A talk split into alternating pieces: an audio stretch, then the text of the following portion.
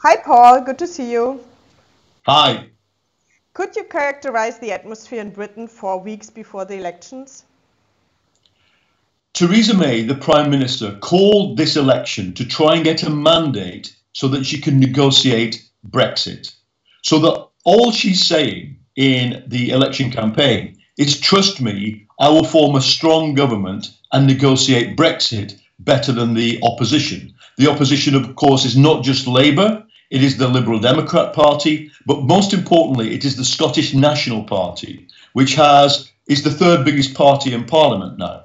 So, so May's entire pitch is trust me to negotiate Brexit, and then she speaks about nothing else. So that so far they have introduced almost no policies. The only one they have confirmed is they will uh, reintroduce uh, the le- legalize fox hunting, which is a upper bourgeois pastime in Britain.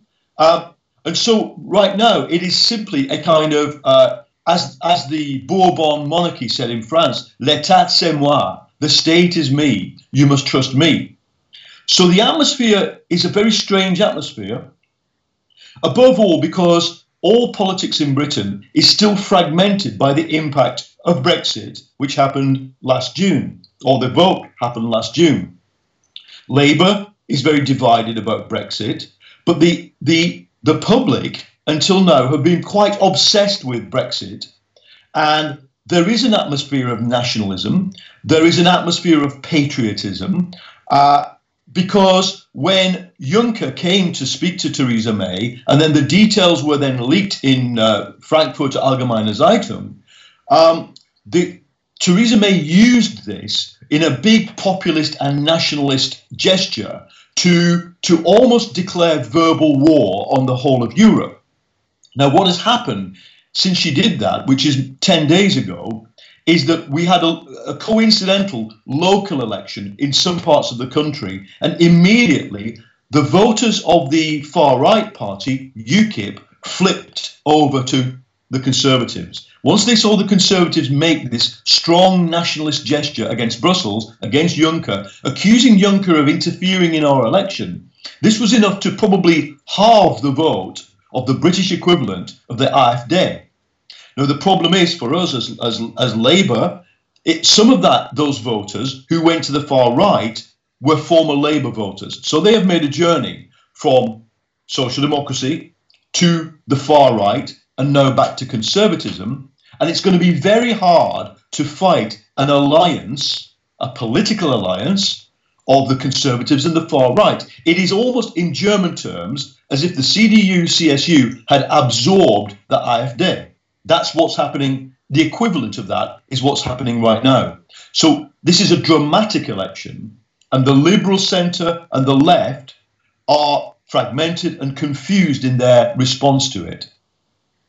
What contains the so called election manifesto of Labour?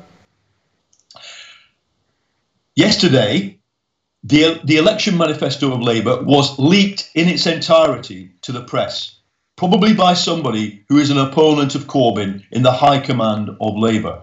But for us, this is good. We, the left, have been waiting for this manifesto. It is a historic moment in British social democracy and probably in, the, in world social democracy because it is a totally left wing manifesto. To give you an example, it promises to renationalise both the railways, the postal service, and large parts of the energy industry. It promises to abolish all the Thatcherite restrictions on trade union activity overnight. But most importantly, it is a Keynesian, uh, Keynesian uh, manifesto when it comes to taxation and spending. So Labour already announced that it will borrow 250 billion pounds to invest in infrastructure. So there is no schwarze Null in Labour politics anymore. We have a massive investment. But it also has a very strict, almost neoliberal rule when it comes to current spending, so spending on health services or education. And it says it will only spend more what it can take in the form of tax. Now, on my reckoning, they haven't announced the kinds of taxes they will do yet, but I am pretty confident that the taxes will be wealth taxes. So they will be taking windfall profits, they will be taking probably a financial transaction tax on share dealing.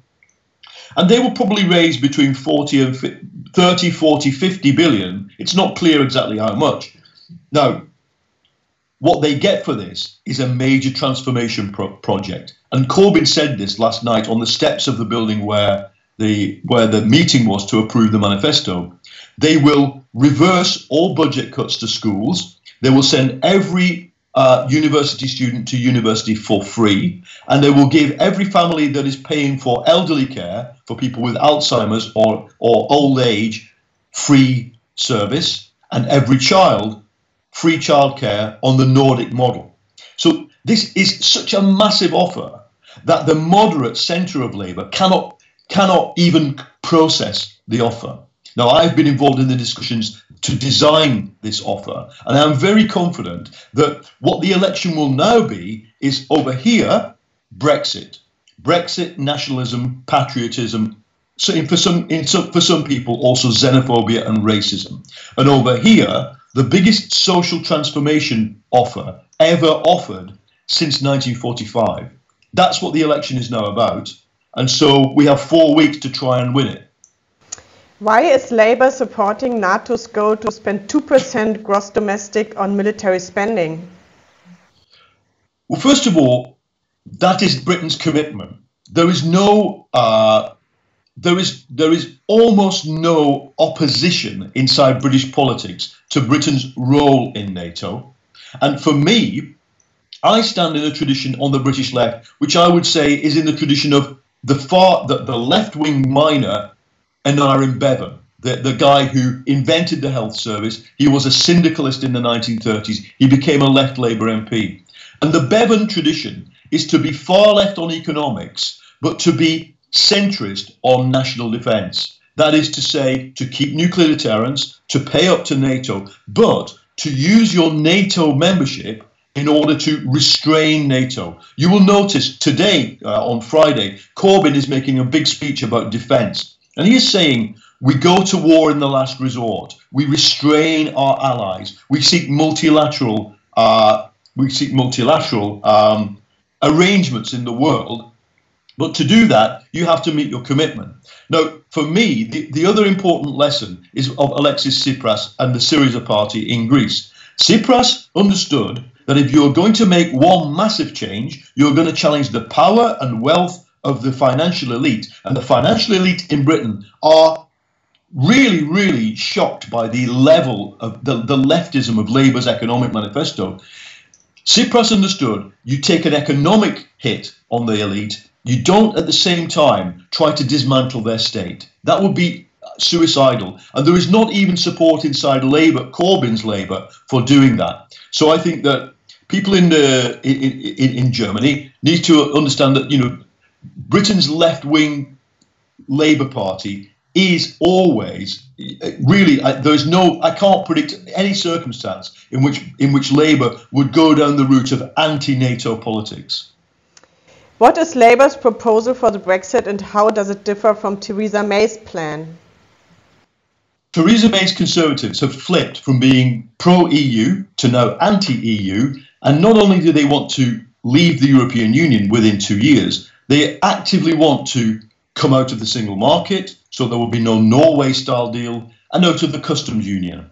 And they want the European Court of Justice to, to, com- to be completely removed from British politics and jurisdiction. So, what that means is hard Brexit. And Theresa May says that if she cannot get that deal, she will simply walk away in March 2019 without a deal. There will be in other words, a cliff edge, as it's being called in Britain. Now, Labour is completely opposite to this, but we have had to accept the Brexit uh, result. Labour is, in many ways, fighting many of its own progressive members, the middle classes, the salaried professionals on this. But Bre- Labour had to say, we will accept the Brexit result, but we will fight for a soft Brexit. Now, the problem is, Labour says it wants to, to the, the, the form of Brexit to take this form so that Britain gets access to the single market on terms equal to what it currently has as a member of the EU, but it will suspend freedom of movement and probably replace freedom of movement with uh, a form of freedom of movement that only applies to those with jobs and does not apply to those who simply come to work for agencies on casual basis. So the, the two proposals are very different, and one implies engagement with Brussels, it implies engagement with the social partners in, in Europe, uh, seeking to negotiate, for example, with they have good friends, you know, the Austrians, the even Macron, you know, is from with that social democratic uh, background. Labour will try and use its its leverage in Europe to seek a kind of something like a Norway or Swiss style deal. And the Conservatives simply want to leave off the edge of a cliff. But the problem is, as well, as you know, the European leaders, as above all the centre right in Europe, are very keen to also provoke hard Brexit. Macron says he wants hard Brexit. Um, Schäuble and Merkel are quite happy to see, I think, a big catastrophic break to teach everybody else that they cannot do this. So the, the Labour's position is is possibly untenable in the face of such pressure. Uh, but to, even to begin negotiating for a soft Brexit, they have to win power. We hear that the infighting within Labour has shifted the party to the left. Is that true? And how is Corbyn reacting? Over the last two years, the Labour Party has been transformed. First of all, by the influx of about 200,000 new members. It's, it's a mass party now of half a million. And most of those new members are to the left. They are people who've been trade unionists since the Thatcher era, and then a very young generation of quite professional, technocratic people, university graduates, who were involved in the occupation movements of 2010, 2011, and have supported figures like Bernie Sanders, and now are, want Britain to have its own kind of Bernie Sanders moment. Um, the result of this is that Labour now has probably the most left programme of any social democratic party. So, uh, actively pursuing the redistribution of wealth, actively arguing to end neoliberalism. I mean, you, now the, chan- the shadow chancellor, the finance minister, who in a Labour government, John McDonnell, a- actively argues to end neoliberalism. But at the same time, it, it, it this is a sort of Pyrrhic victory. As a, as a victory for the left, it's difficult because at the same time, there are those centrist social democrats who would be very recognizable, for example, to people who supported Martin Schulz in the German SPD, um, who just don't buy all of this. And what they think is that a Labour Party committed to, to radical left wing policies cannot win an overall majority. Now, I have to say, they may be right in this sense. The current electoral system is stacked against uh, a, a, radical left Labour Party. We are now seeing all the all the the, the front line uh, parts of the state machine and the elite machine of governance are now moving against Labour. So you know you, we had a general threatening a military coup anonymously. Um, we're seeing if Labour comes close to winning on a left left program, you will you'll probably see uh, panic signals from the central bank. No, we're nowhere near that in the polls yet. We're, we're way behind in the polls. It, it may be that the natural constituency for a Labour Party that wants to kill neoliberalism is about 35%. That might be where, it, where its high point is.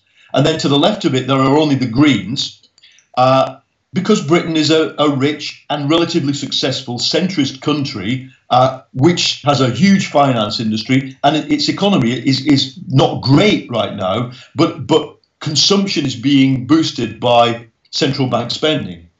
Uh, and it has been for the last seven years. So, for, for a radical left Labour Party to win, I, I will either have to make an alliance with other parties or there has to be a bigger crisis than there is now. But for us, the left of Labour, this is a long process. This is a long struggle. We believe Theresa May's form of Brexit will be a catastrophe, that she will be crawling on her knees in two years' time to the German government and to the French government for a deal. And there'll probably have to be another election then. And at that point, the most if we don't win this time, And who knows, because we only just launched our manifesto, if we don't win this time, the, the task becomes twofold. One, to maintain Labour's left programme against the backlash of the of the centrist Social Democrats, and two, to start building alliances with other progressive parties. I think if we do that, even if we don't win this time, then in 2019 there will be a crisis and catastrophe for the government. And at that point, the most important thing is to have a, a, a program and a party that could take over. What do you mean exactly uh, by your proposal to build a left alliance? It's, I don't propose a left alliance. What I'm proposing is a so called progressive alliance. Now, this is the situation. In our electoral system, it's so called first past the post. So, so 1 million people voted Green in the last uh, European, no, in the last general election, 1 million people voted Green, but they got only one MP. At the same time, in 12 seats, 12 constituencies, those Green votes destroyed Labour because the, the, the, narrow, the narrowness between Labour and Conservatives was smaller than the Green vote. So we need, first of all, for the Greens, which they are doing, standing down in many seats so that Labour, Labour should be able to take those votes. We can, that, that's the, the, the first part of the alliance. The second part of the alliance is to recognise this. In Scotland, which accounts for some, I think it's 59 seats in our parliament, six million people, progressive voters there have, have more or less switched from Labour to the Scottish Nationalists. Now, the Scottish Nationalist Party is a left nationalist party. Um, it's not it's not far left, but it is progressive. For example, on health and on on uh, in some redistribution policies, it is to the left of the Scottish Labour Party. Uh, it certainly has kind of captured a kind of mood of progressive cultural uh, renaissance in Scotland in a way that Labour hasn't. Now, that means um, Labour is going to take, that means Labour is going to take uh, maybe a generation to recover in Scotland, if it recovers at all. And until that happens, Labour and the Scottish Nationalists are, are going to be in a position where if Labour wins in England and Wales and the Scottish Nationalists in Scotland, that means they could govern together. But they are bitterly opposed to each other. So we need to try and build uh, some kind of alliance of tactical convenience to be able to allow a centre left plus left government in Britain. Otherwise, if we don't do that, there is a permanent conservative majority. There is a conservative government forever. That's the fact. And it's hard to say this to social democrats and radical leftists, but without some kind of an alliance with Scottish nationalism, there will be a permanent right wing government in Britain. Thank you, Paul.